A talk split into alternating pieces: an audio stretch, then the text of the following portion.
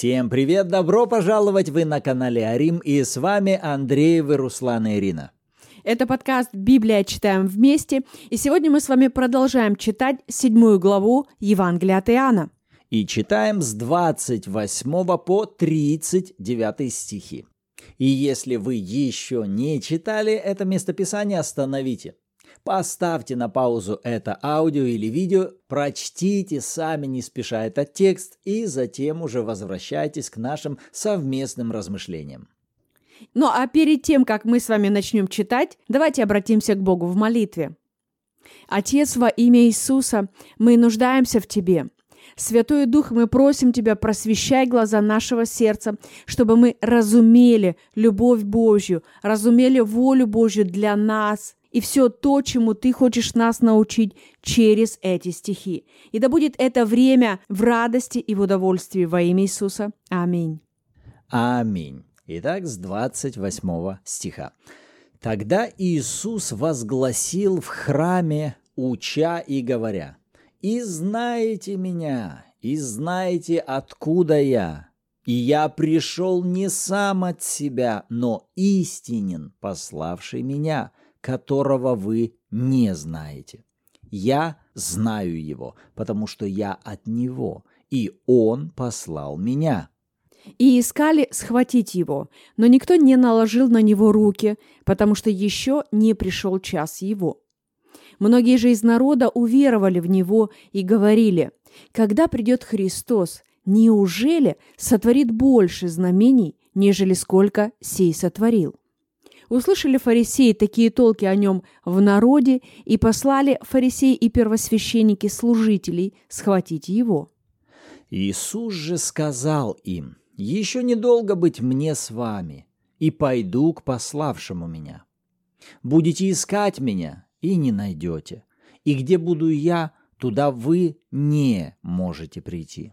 При всем иудеи говорили между собою, куда он хочет идти – так, что мы не найдем его. Не хочет ли он идти в еленское рассеяние и учить еленов? Что значит сии слова, которые он сказал «Будете искать меня и не найдете, и где буду я, туда вы не можете прийти»? В последний же великий день праздника стоял Иисус и возгласил, говоря, «Кто жаждет, иди ко мне и пей». Кто верует в меня, у того, как сказано в Писании, из чрева потекут реки воды живой». Сие сказал он о духе, которого имели принять верующие в него, ибо еще не было на них Духа Святого, потому что Иисус еще не был прославлен. Аминь. И так прежде, для того, чтобы мы могли максимально ясно рассмотреть происходящую картину, нам нужно вспомнить, откуда все началось. Сейчас Иисус, как написано в начале седьмой главы, пришел в Иерусалим на праздник, и сейчас в середине праздника мы видим, Иисус входит в храм и начинает проповедовать.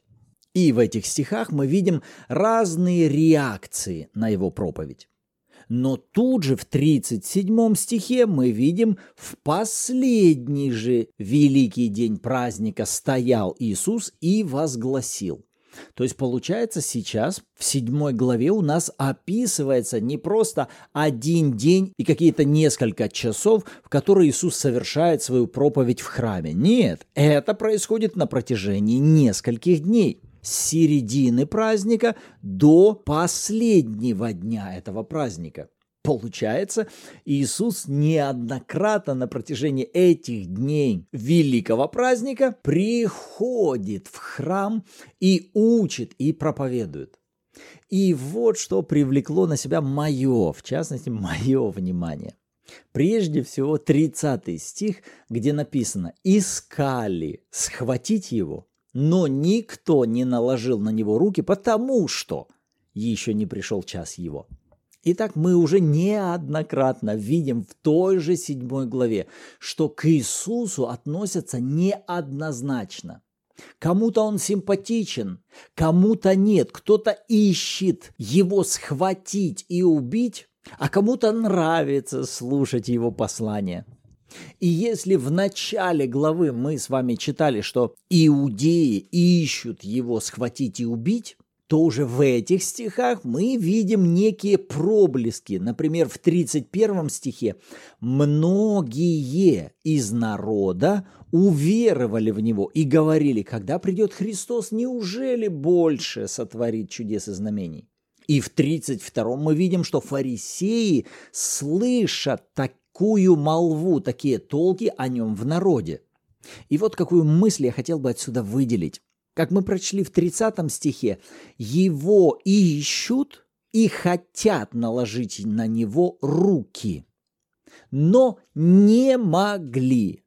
И причина, почему те, кто намерен это сделать, у них есть возможность это сделать, у них есть силы, ресурсы это сделать, но написано «никто» не наложил на него руки. Причина потому, что еще не пришел час его. Что означает эта фраза? Потому что еще не пришел час его. Эта фраза напрямую связана с волей Бога для Иисуса. И сам Иисус, он совершенно знал волю Отца в отношении его жизни – и Иисус точно знал, что он сейчас здесь делает. Для чего он пришел сейчас в Иерусалим? Для чего он сейчас проповедует в храме? И самое главное, он знал, что сейчас это не то время, когда его должны схватить и наложить на него руки. Если по-другому задать вопрос, Иисус знал, что его должны схватить и наложить на него руки? Ответ – да. Но вот как мы в прошлом подкасте говорили, Иисус знал не только волю Бога о нем, он знал также и время, когда эта воля должна осуществиться. И сейчас перед нами не что иное, как две параллельно реализующиеся воли. То есть буквально сейчас приводится к проявлению и воля Божья, и тут же дьявол пытается осуществить свою волю или реализовать свой план. И повторюсь, это происходит сейчас одновременно. Смотрите на эту историю. Имеет ли сейчас дьявол планы в отношении Иисуса? У него есть воля, которую он хотел бы реализовать в жизни и в служении Иисуса? Ответ – да. Какая его воля? Он хочет остановить его служение, схватить, наложить на него руки, посадить его в тюрьму или, или побить его камнями. В общем, у дьявола есть план, который он ищет осуществить. Мы видим, что он для этого использует людей. Люди, определенная категория людей возмущены и воспалены в отношении Иисуса. И вы понимаете, что сейчас дело происходит на Востоке – это не просто собрание каких-то флегматичных людей, которые спокойно сейчас ведут рассуждения друг с другом. Нет, это горячие восточные люди, мужчины, которым присуще было в своей религии решать вопросы, если что не так, забивать камнями. Это культура. И они наполнены сейчас такими намерениями. Но стоит вопрос, дьявол хочет сейчас реализовать свою волю. Бог сейчас реализует свою волю.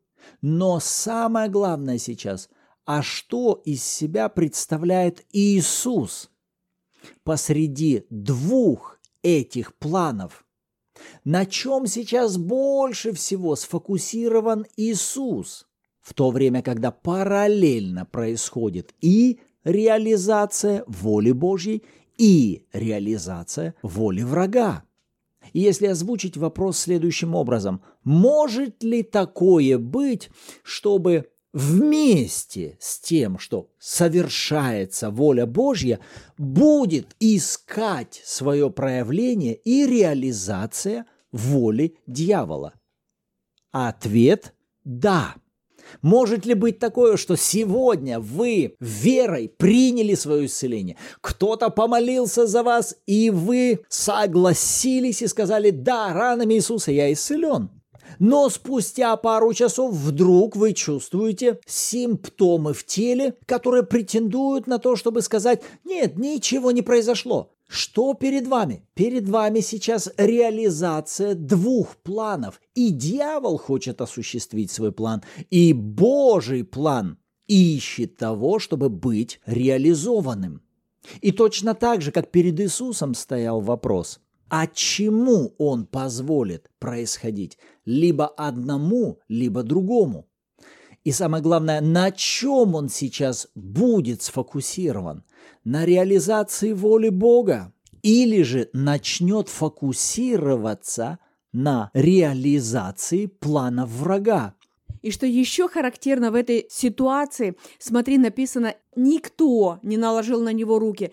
И отсюда следующий вывод мы можем сделать для нашей с вами жизни. Друзья, какие бы козни дьявол не пытался строить в отношении нашей с вами жизни, когда мы находимся в совершенной воле Божьей для нас, то никто не может наложить на нас руки. Никакая болезнь не имеет права наложить на нас руки. Никакая нищета она не имеет права догнать нас. Никакой развод не имеет права прийти к нам в дом и ломать наши отношения, потому что мы под защитой и оградой Божьей. Как важно быть именно в воле Божьей. Как важно иметь это сердце, которое желает быть именно там и делать именно то, что Бог желает для нас с вами. Это важно. Водительство Святым Духом. Друзья, добро пожаловать развивать отношения с Духом Божьим, развивать понимание Отца через Его Слово, потому что это помогает нам быть в послушании Ему в каждом дне. И тогда вот эта самая сверхъестественная защита, она реально будет работать для нас 24 на 7. Но если бы сейчас, вот посреди вот этих параллельно происходящих двух планов, Иисус перевел свой фокус на то, что сейчас осуществлял дьявол, и начал бы созерцать его план, его намерение и рассматривать тех людей, которых он сейчас использует. Знаете, что начало бы происходить? После его сведения фокуса на план дьявола, он бы начал думать об этом, реагировать на это. Может быть, перешел спустя время в оправдание. Так надо как-то потушить этих людей. Ну что же я здесь разошелся с такой проповедью? Может, поменьше надо здесь сейчас нагнетать обстановку? Потише, посмирение надо быть. Пусть они успокоятся. Может, вообще зря я сюда пришел, нужно сменить локацию своего служения. И он бы тем самым начал либо менять свое послание, ну, изменим послание, помягче сделаем. Ну, сменим место служения, уйдем отсюда, перейдем в другое место. И его смена фокуса, она обязательно бы привела его к тому, что он мог бы наделить этот план силой для его реализации. Еще раз повторю. Сейчас перед нами факт того, что план дьявола не смог реализоваться. Но я больший акцент хочу поставить на том, что этот план не осуществился Потому что Иисус не дал, не наделил его силой осуществиться. Другие люди хотели его осуществить. Но истинная власть, которая могла привести этот план к проявлению, находилась именно у Иисуса. Дать этому позволение – направить на это фокус свой, начать беспокоиться об этом, бояться этого, буквально верить в то, что этот план сейчас, вероятно, могут осуществить. Давай я начну об этом думать, давай начнем об этом беспокоиться, давай начнем бояться. И всякая разновидность страха и беспокойства, она говорит, о том, что я верю в то, что эти события могут осуществиться в моей жизни. Но я уверен, что Иисус не переводит фокус своего внимания на планы дьявола, на людей, которых дьявол задействует. Его фокус не перестает удерживаться на воле Отца и на людях, которым сейчас Отец служит. А перед нами мы видим в 31 стихе, многие же из народа уверовали в Него. Что это такое? План Отца осуществляется, и он осуществляется в жизни конкретных людей. Вот на кого Иисус сейчас смотрит. Вот на ком он более всего сфокусирован. Можно ли было перевести свой взгляд на другую, более яркую категорию людей? Конечно, можно было. Позволял ли себе Иисус менять свой фокус? Ответ – нет.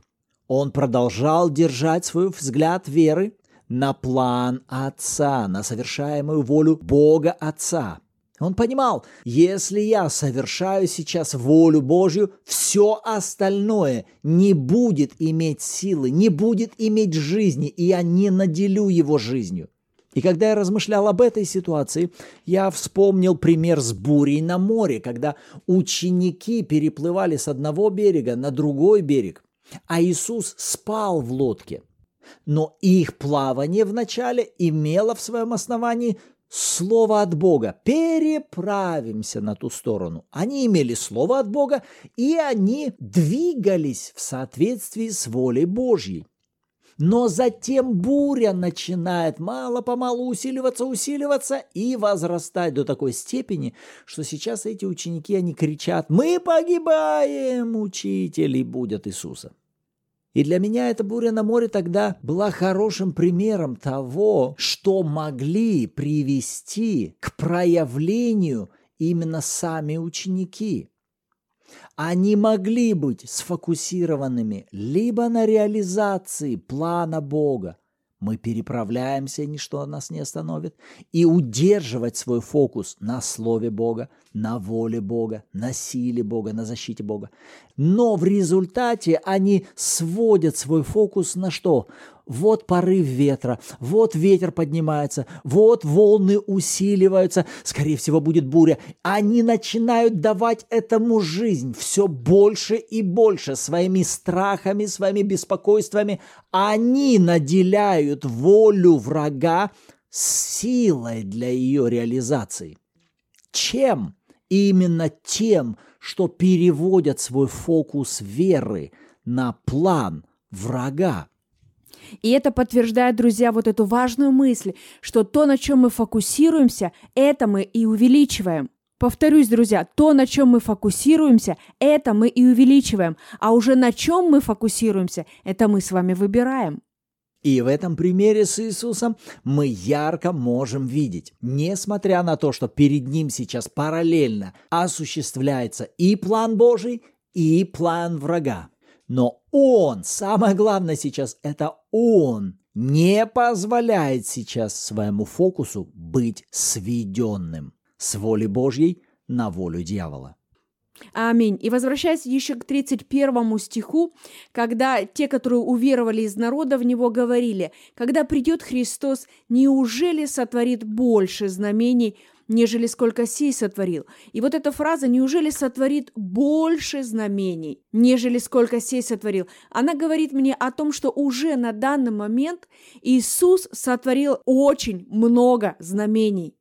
И мне вспомнили здесь товарищи, о которых мы читали буквально в предыдущей шестой главе Иоанна, и там в 30 стихе они как бы просили у Иисуса знамения для того, чтобы первое увидеть и благодаря которым они могли бы поверить в Него. Эти два пазла, они дают понимание следующей картины, что на самом деле за то время служения Иисуса на этой земле Он сотворил так много различнейших чудес и знамений, что те люди, которые хотели поверить в Него, друзья, у них было более чем предостаточно этих знамений. Но если кто не хотел как бы верить, да, если кто занимал большую позицию с таким вот ожесточенным сердцем, чтобы только и смотреть, что не доделано, или не так, или а, нарушил субботу, а вот это сделал не так, как, как я там думал, или как я планировал, или как я хотел. То есть если у человека есть вот эта цель того, чтобы находить какие-то нюансы и просто доказывать, что я прав – Я прав, потому что ты вот здесь вот плохо делаешь. То есть речь идет вот об этом внутреннем настрое. Если я хочу поверить, то я буду рассматривать Бога в этом. И тогда мне легко будет увидеть Бога посреди происходящих событий. Но если я не настроена верить, если я настроена роптать, жаловаться, быть недовольной, находить нюансы, находить недостатки, недочеты, э, заним, продолжать занимать позицию осуждения или упреков, или недовольства, то, друзья, никакие даже великие знамения от Бога, они не выведут человека из этого состояния. Почему? Да потому что это выбор и решение каждого человека в отдельности. Вы понимаете, что Бог, Он же, Он джентльмен, Он не будет навязывать нам свою волю. Знаете, какую мысль на днях мне Господь дал, она мне так понравилась, я советую вам просто ее записать. Речь идет о том, что заставлять принимать добро уже не есть добро. Вы понимаете, что Бог так благ к нам – но он не занимает позицию того, чтобы заставить кого-либо принимать его благо. Почему? Да потому что в этот момент, когда он только начнет заставлять его принимать это благо, это благо уже перестает быть благом, потому что это идет против воли человека. А сам Бог перестает быть любовью, потому что идет путем насилия. А любовь ведь она не мыслит зла. Поэтому Бог, Он, знаете, Он всегда спрашивает разрешение, Он предлагает. Смотри, вот у меня для тебя есть благо, но хочешь ли ты его принять? Готов ли ты открыть свое сердце, свой разум, чтобы принимать от меня это благо?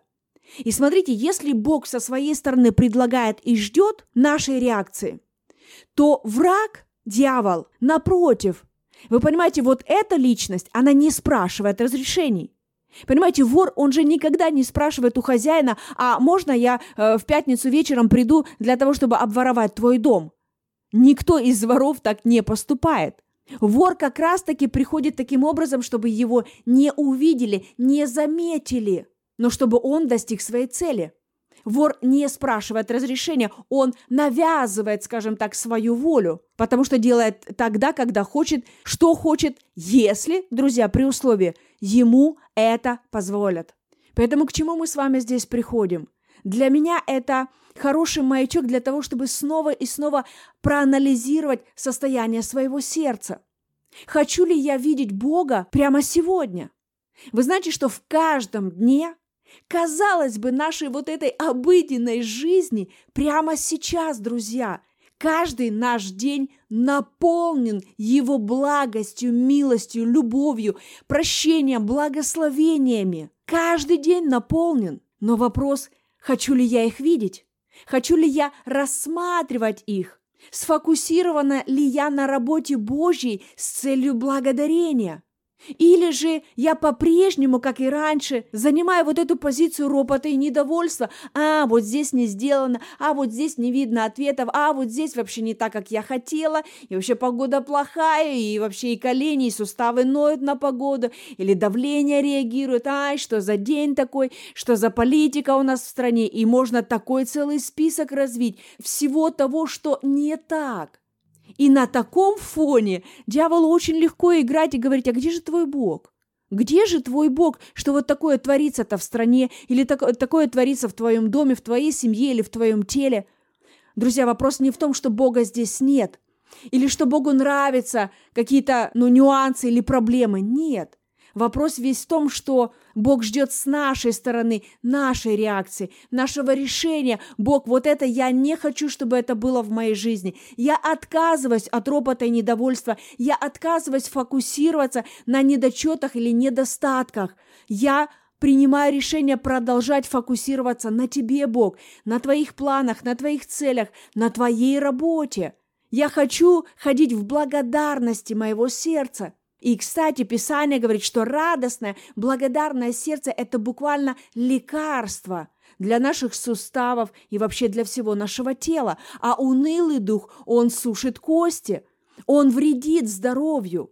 И опять-таки это выбор. Друзья, снова и снова Бог говорит с нами о выборе. Что мы выбираем в каждом дне? Что я выбираю сегодня? На чем я выбираю фокусироваться сегодня? На Боге, на Его милости, на Его благости? Буду ли я разыскивать Его милость и благость? В том плане, что буду ли я фокусироваться на этом? Буду ли я благодарить Бога за это? Или я позволю плоти и непреображенному мышлению снова брать верх для того, чтобы обворовать этот день? Выбор делаем каждый из нас. Аминь. Вот наши размышления вокруг этих стихов. А что думаете об этом вы? Если хотите, пишите обратную связь в комментариях, либо добро пожаловать в чат Bible в Телеграме, где, кстати, каждую субботу также в 14.00 по киевскому времени мы проводим онлайн-эфиры в аудиоформате, где вы можете насыщаться и наслаждаться откровениями от Господа. И в завершении давайте построим нашу молитву на словах Иисуса в 38 и 39 стихах. Господь, мы благодарим Тебя за драгоценное служение Твоего Духа. Мы благодарим Тебя за то, что через веру в Тебя мы приняли Святого Духа. И мы утверждаем, что приняв Святого Духа, изнутри нас, из чрева нашего текут реки воды живой, и благодаря этому мы никогда не будем жаждать. Во имя Иисуса. Аминь. Аминь. Рады были быть сегодня с вами. В следующем выпуске услышимся. Всем благословений. thank you